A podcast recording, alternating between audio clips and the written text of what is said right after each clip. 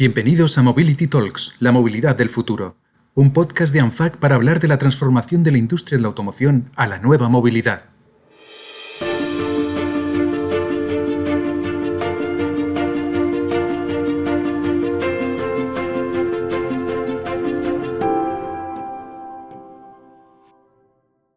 La industria de la automoción atraviesa tiempos de cambio la descarbonización y la digitalización se han convertido en los ejes de la mayor transformación de la movilidad de los últimos tiempos. Las automovilísticas están poniendo los modelos en el mercado, vehículos electrificados de cero y bajísimas emisiones.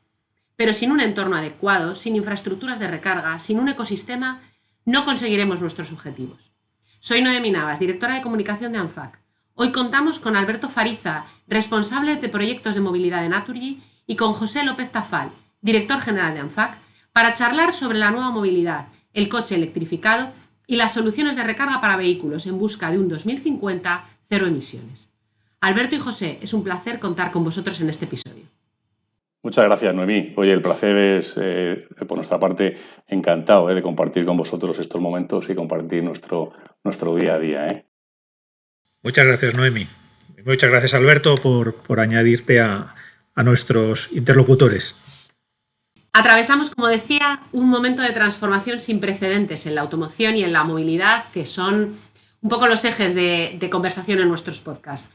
Eh, Alberto y José, esta pregunta va para ambos. Eh, Alberto, primero tú, por favor. ¿Cuál creéis que son los principales retos de la nueva movilidad? Bueno, son muchos ¿eh? los retos tanto a medio como a largo plazo. Yo creo que el principal es implantar y desarrollar una movilidad sostenible basada en tecnologías con cero emisiones. Eh, efectivamente va a estar muy basada en, el vehículo eléctrico, pero tampoco hay que descartar otras alternativas eh, tecnológicas como puede ser el hidrógeno, el hidrógeno verde. ¿eh? Y además tiene que coincidir y atender las necesidades de nuestros clientes, que como sabéis son muy distintas, tanto en el vehículo ligero como el vehículo pesado, el vehículo profesional, pues requieren unas necesidades diferentes y unos perfiles distintos. Y todo ello en un entorno conectado y seguro. José, ¿cuál, es tu opinión? ¿Cuáles son los principales retos de la nueva movilidad? Bueno, para nosotros el reto principal es doble. Por un lado, lo que tenemos que hacer es eh, adaptarnos al cambio tecnológico que supone la digitalización y desde el punto de vista de, de emisiones y de cumplir, por tanto, los objetivos que tenemos todos, ¿no? de, reducir las emisiones contaminantes y luchar contra el cambio climático, pues adaptar los vehículos eh, progresivamente a, nuevas motorizaciones de bajas emisiones y, llegar a la descarbonización total. La parte de, digitalización lo que plantea también son nuevas oportunidades, porque realmente la digitalización lo que abre la puerta es a nuevos servicios. Eh, nuevos servicios, quizá la parte más evidente pueda ser el vehículo autónomo, ¿no? como ejemplo final más atractivo también para, para el público en general, pero ya hoy por hoy la conectividad del vehículo permite disfrutar muchos servicios que creo que van a empezar a, llegar al mercado de una manera acelerada y no solamente en lo que es la usabilidad del propio vehículo, sino también en cómo se puede desarrollar el negocio. Y de hecho, todos los conceptos de car sharing y todas las gestiones de flotas, los nuevos modelos de movilidad compartida, eso, eh, todos esos aspectos son los retos de, la nueva movilidad porque la digitalización va a ser la base y a partir de ahí hay que crear alternativas para el cliente. Luego el futuro la verdad es que plantea muchísimos retos, pero una nueva movilidad por otro lado pues muy atractiva y muy diferente a la que hemos vivido hasta ahora. En línea con lo que decías, una nueva movilidad muy diferente de lo que hemos venido viviendo hasta ahora. Alberto, el papel de las energéticas en la, en la automoción en nuestro ecosistema de la movilidad es absolutamente novedoso. Eh, ¿Por qué ha apostado Naturgy eh, por este nuevo negocio de la movilidad? ¿Cuál es vuestra visión eh, sobre esta movilidad del futuro y qué papel podéis jugar como, como energética en él? Bueno, el grupo lleva trabajando más de 20 años en la movilidad sostenible. Es verdad que con la tecnología que había vigente en ese momento, muy, muy orientada al gas natural vehicular, de hecho, yo creo que montamos la primera estación de movilidad sostenible a finales de los años 90 con la MT y al día de hoy todavía siguen funcionando más de 1.600 autobuses en Madrid con GNC. Pero estamos en una nueva, en una nueva era, una era de transformación y Naturgy quiere ser un agente clave en esta transición energética y en el proceso de descarbonización que estamos inmersos en Europa. Y para ello eh, apuesta por un crecimiento en la energía renovable y, y apuesta con una movilidad muy centrada en, la electrificación, pero también en el impulso y en el desarrollo de gas renovable y, del hidrógeno verde. Es cierto que la visión que tenemos a medio y largo plazo no va a ser única. Yo creo que la movilidad sostenible va a convivir muchas tecnologías y nos va a dar muchísimas oportunidades durante unos cuantos años para ir definiendo cada una de esta tipología de movilidad en función de, las necesidades. Sí, efectivamente eh, vamos a tener que, convivir con, distintos, con distintas tecnologías, como decías, en, distintas, en distintos momentos o tiempos, pero sí que es verdad que dentro de, esta, dentro de esta descarbonización del transporte, es decir, que los coches que circulan reduzcan su impacto medioambiental, ahora mismo uno de los ejes fundamentales efectivamente es la apuesta por la electrificación. Eh, Alberto y José, ¿por qué no hay más vehículos electrificados en España? ¿Qué podemos hacer para que los vehículos se acerquen más a los vehículos electrificados? José, ¿cuál es tu, punto de vista al respecto? Pues realmente las explicaciones son bastante sencillas y no es muy diferente a lo de que ha sucedido en otras evoluciones tecnológicas. Lo que aportan los nuevos vehículos electrificados en materia de descarbonización eh, se ha conseguido realizar a través de una inversión muy fuerte en innovación tecnológica, pero las economías de escala todavía no están ahí. ¿Esto qué significa? Pues que hoy por hoy son vehículos más costosos. Pues, por ejemplo, el precio de las baterías, todo el mundo no hace falta irse muy atrás para recordar unos tiempos en los que no había vehículos eléctricos. Entonces, estamos hablando de tecnologías novedosas y por un lado tienen una barrera de precio que, no nos olvidemos en este sector, pues el ciudadano es el que toma la decisión final y, es una decisión muy meditada y entonces eh, hay alternativas tecnológicas más baratas y lógicamente esto es un dato necesitamos que con la inversión de todos y el apoyo de todos, pues esta barrera de coste se vaya reduciendo. Y luego hay una segunda también muy obvia que es la incertidumbre respecto a la disponibilidad de puntos de recarga. En España, por ejemplo, el 70% de los coches no tienen parking propio, duermen en la calle. ¿Y esto qué nos lleva? Pues que tenemos que conseguir construir una red de infraestructura de recarga eléctrica porque en muchas ocasiones el cliente es que directamente no se plantea estos vehículos aún porque no, no, sabe dónde va a recargarlos. ¿no? Todos son barreras lógicas, son barreras normales de una tecnología que empieza nueva y también son barreras que se van a reducir con el paso del tiempo. Por eso, eh, en este ámbito como en otros, por ejemplo la electricidad o muchos otros ámbitos, lo que se habla es de una transición energética. Estos son procesos que van a llevar años. Lo importante es que estén bien encauzados y se vayan en la buena dirección. Y Alberto, en, esta misma línea, ¿qué podemos hacer para que los vehículos, uy, para que los, perdón, para que los ciudadanos se acerquen más a los vehículos electrificados? ¿Conocen los ciudadanos los puntos de recarga? Es, eh, ¿Veis esta, esta ansiedad, este desconocimiento? ¿Necesitamos más ayudas o quizá necesitamos más pedagogía para, para acercarles más? ¿Cómo lo veis? Yo estoy muy de acuerdo con lo que, con lo que dice José. Hay tres barreras, uno que hemos avanzado bastante, ¿eh? que tienes la autonomía, el precio de adquisición y, bueno, y, la infraestructura. ¿eh? En este sentido, estamos trabajando, yo creo que también los fondos de recuperación nos van a ayudar mucho, tanto a incentivar eh, como, con ayudas la compra del vehículo eléctrico y agilizar también el desarrollo de la infraestructura pública. Contestando a tu pregunta, si conocen la, infraestructura, eh, sí, la conocen. hay una serie de, apps eh, que el ciudadano tiene acceso y, bueno, quizás sí requiere un esfuerzo adicional por nuestra parte de simplicidad y de posiblemente interoperabilidad entre los diferentes operadores. Que esto sí puede ser una pieza a desarrollar. Pero en cualquier caso, cuando alguien adquiere un vehículo, siempre existe un tutelaje eh, independiente de, la forma en que se carga y de dónde y cómo acceder a esta infraestructura. Pero la pregunta recurrente siempre es, teniéndolo en cuenta los planes de instalación de puntos de recarga, las necesidades que tenemos de, una mayor instalación para realmente dar un impulso a los vehículos electrificados, eh, ¿está preparada la red eléctrica para dar servicio a todos estos nuevos consumidores? Sí, que en el, modelo de desarrollo que tenemos, las redes son robustas, ¿eh? contestando tu pregunta de forma rotunda, son robustas. Es verdad que para hacer cualquier nueva solicitud, eh, hoy requiere un análisis específico por cada punto de recarga, que las compañías distribuidoras lo analizan y si requiere un refuerzo eh, puntual de estas redes, pues oye, lo hace sin grandes dificultades. Eh, es verdad que eh, en el modelo en el que estamos ahora, eh, las previsiones de crecimiento son exponenciales. Estamos hablando que en el 2023 queremos estar en España en 250.000 vehículos eléctricos y en el 25 entre 600 y un millón. Bueno, pues habrá que ir avanzando y habrá que ir desarrollando y reforzando la red según sea necesaria. Y además con una potencia posiblemente diferente a la que estamos trabajando hasta ahora. Queremos ir a una potencia de carga rápida y ultra rápida. Esto también exigirá un refuerzo de las redes. En esta misma línea, ¿cómo veis que será la red de recarga del futuro? Que desde, desde vuestro punto de vista, mm, precisamente metido más en, este, en las infraestructuras y además desde, desde distintas tecnologías. Hablabas de puntos de recarga rápida, pero también has comentado antes eh, otras tecnologías para otros vehículos y otros usos. ¿Cómo creéis que va a ser esta red de recarga? Bueno, yo creo que va a haber una evolución. Actualmente, eh, lo decía muy bien José, eh, la carga es privada. Quiere decirte, el que adquiere un vehículo, eh, bueno, pues está cargando o bien en su vivienda o en centros de trabajo. Existe un 70% de los vehículos que duermen en la calle y debe existir una democratización de ese vehículo eléctrico.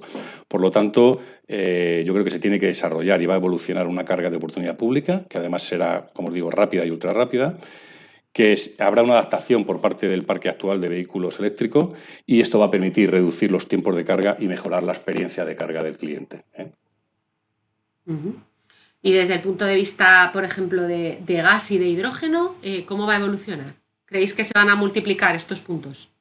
Bueno, hoy tenemos ya una capilaridad suficiente en, cuanto a GNV a nivel nacional. Tenemos un número de estaciones que da capilaridad yo creo que hay un desarrollo, eh, se puede reutilizar esta infraestructura para eh, la monetización del gas renovable, para la comercialización del gas renovable, que yo creo que es un vector de crecimiento eh, importante, interesante en el proceso de descarbonización. Y, también dentro del grupo también hemos hecho un manifiesto al Ministerio para hacer un desarrollo de una red de hidrogeneras, de 120 hidrogeneras, las primeras 38 antes del, del 2025 pero aquí queda mucho por hacer, queda mucho por hacer desde el punto de vista del desarrollo tecnológico, de fabricantes, de asociaciones. yo creo que es una, un vector de crecimiento importante para el proceso de descarbonización, sobre todo en el ámbito pesado de la movilidad, pero todavía queda muchísimo, muchísimo por hacer en, el desarrollo tecnológico. Sí, desde ANFAC, José, eh, estamos desarrollando unos mapas. Eh, ¿Puedes darnos un par de pinceladas de los mapas que estamos eh, desarrollando? en esta misma línea que, comentaste en el, último foro al respecto de la instalación de puntos de recarga y de hidrogeneras. ¿Qué estamos preparando en cuanto, en cuanto a estos mapas? Lo que desde ANFAC estamos intentando es sobre todo guiar el, proceso de desarrollo y de implantación de recarga, ¿no? porque al final eh, a nadie se le escapa que, que es cierto que estamos hablando de que se va a generalizar las infraestructuras, pero pensamos que es necesario primero fijar un número de, puntos de infraestructura objetivo, es decir, España tiene que plantearse cuántos puntos de, eh, de recarga quiere tener. Nosotros estamos hablando en línea con, con lo que comenta Alberto, ¿no? Pues eh, los objetivos de ANFAC pues andan entre 45 y 48 mil puntos de recarga públicos ya para final de 2022, ¿no? Y a unos 110, 120 a finales de 2025. Pero eh, tan importante como el número es dónde estén y qué capacidad tengan, que también lo ha mencionado Alberto. Es decir, no nos podemos plantear un vehículo eléctrico de batería puro eh, como alternativa real si no tenemos la garantía de que vamos a poder recargarlo para ir, por ejemplo, de Madrid a Barcelona o de Santander a Cádiz. Eh, y además tiene que haber eh, una disponibilidad en el territorio de puntos de recarga que sean suficientemente potentes. a mí me gusta citar, por ejemplo, todos nos hemos ido como buenos españoles de vacaciones el 1 de agosto y hemos visto las colas interminables de salida que hay en muchas estaciones de servicio.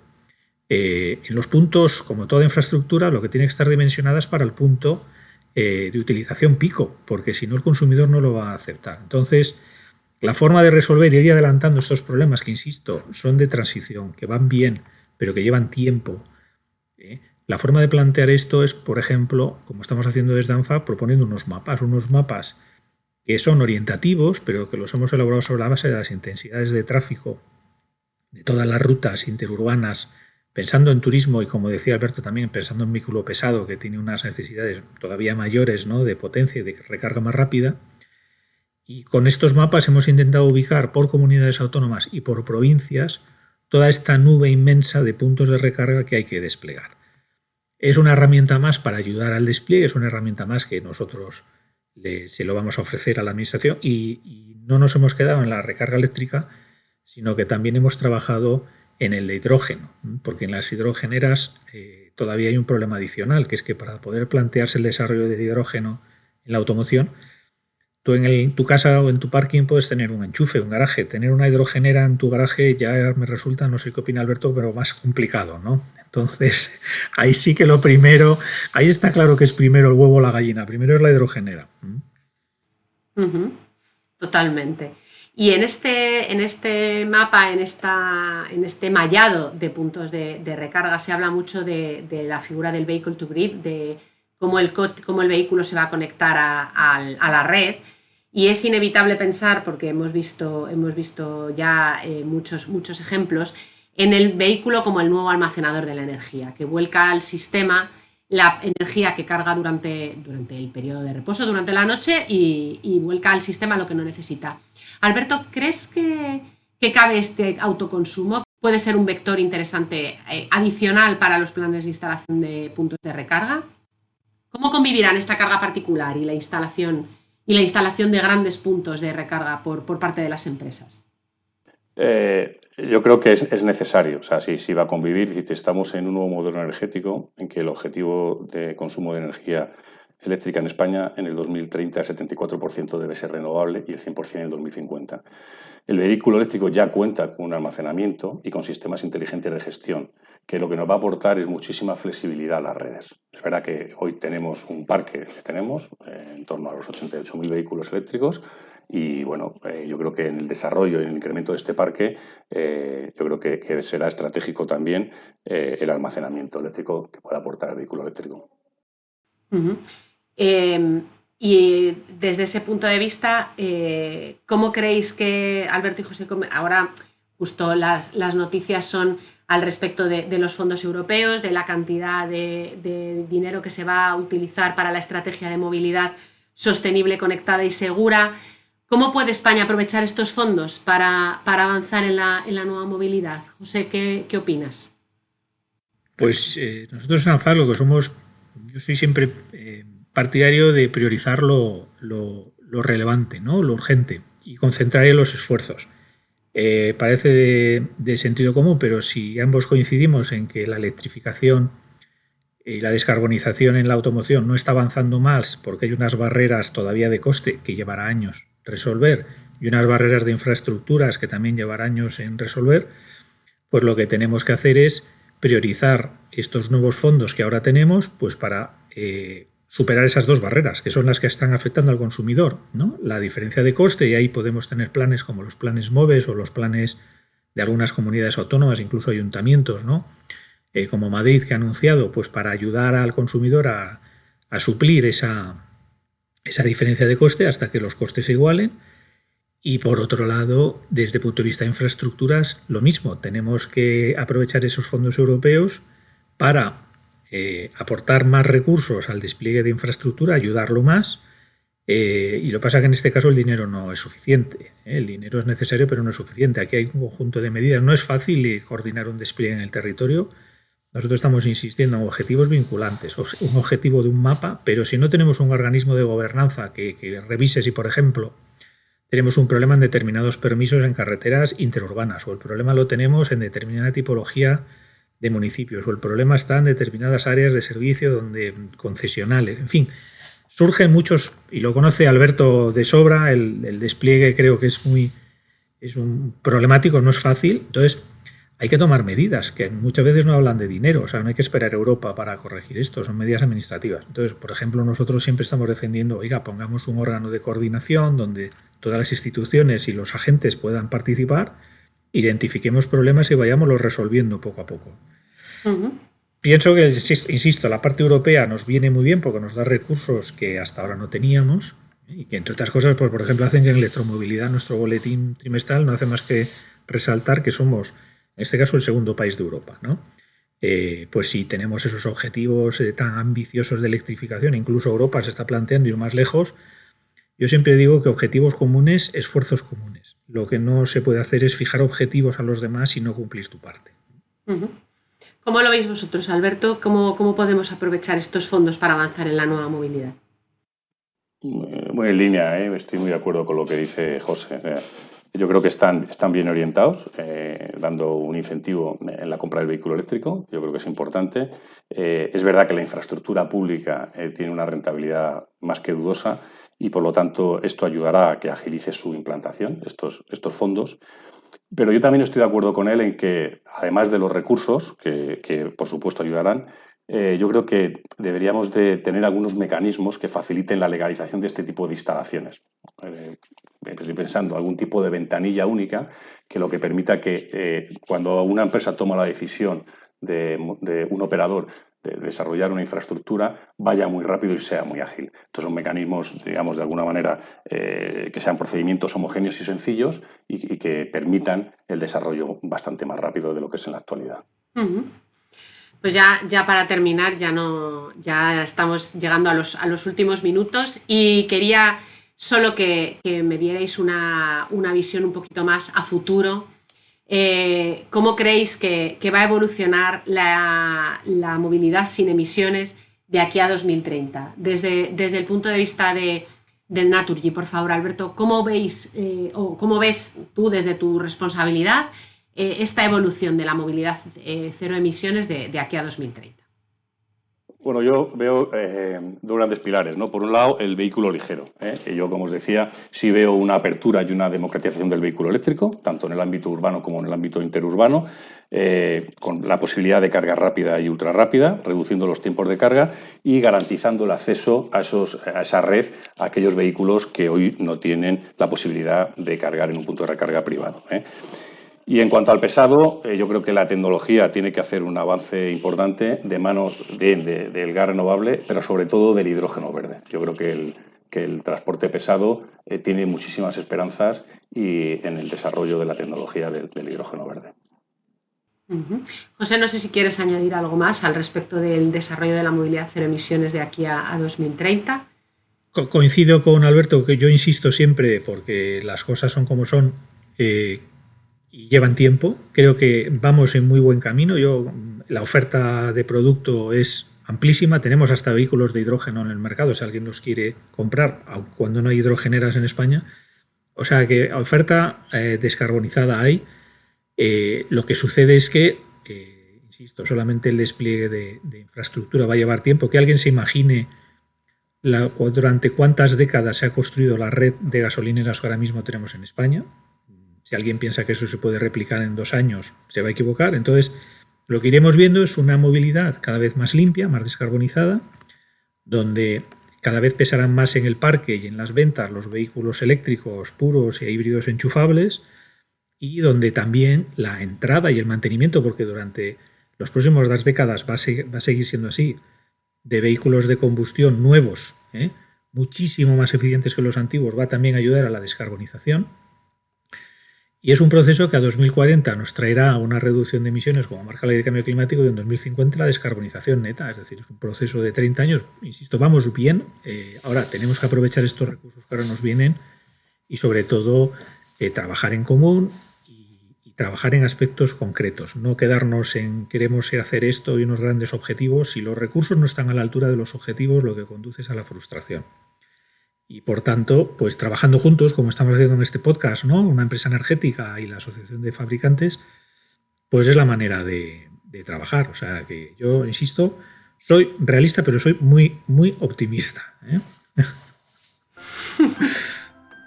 es bueno ser optimista ante los retos, desde luego es la, es una manera, es la mejor manera de afrontarlos. Muchísimas gracias a los dos. José como anfitrión de ANFAC y, y Alberto, Alberto Fariza, por acercar a nuestros oyentes la transformación de un, negocio como es la automoción, como son las energéticas, hacia la nueva movilidad del futuro. Estoy segura de que la industria y las eléctricas vamos a tener muchos campos en los que colaborar y que seguiremos hablando en el futuro. Y a ustedes, oyentes de este podcast de ANFAC, darles las gracias y emplazarles a un nuevo capítulo de nuestro programa con más claves de la que será y ya es la movilidad del futuro. Muchas gracias. Gracias, Noemi. Muchas gracias, Noemi.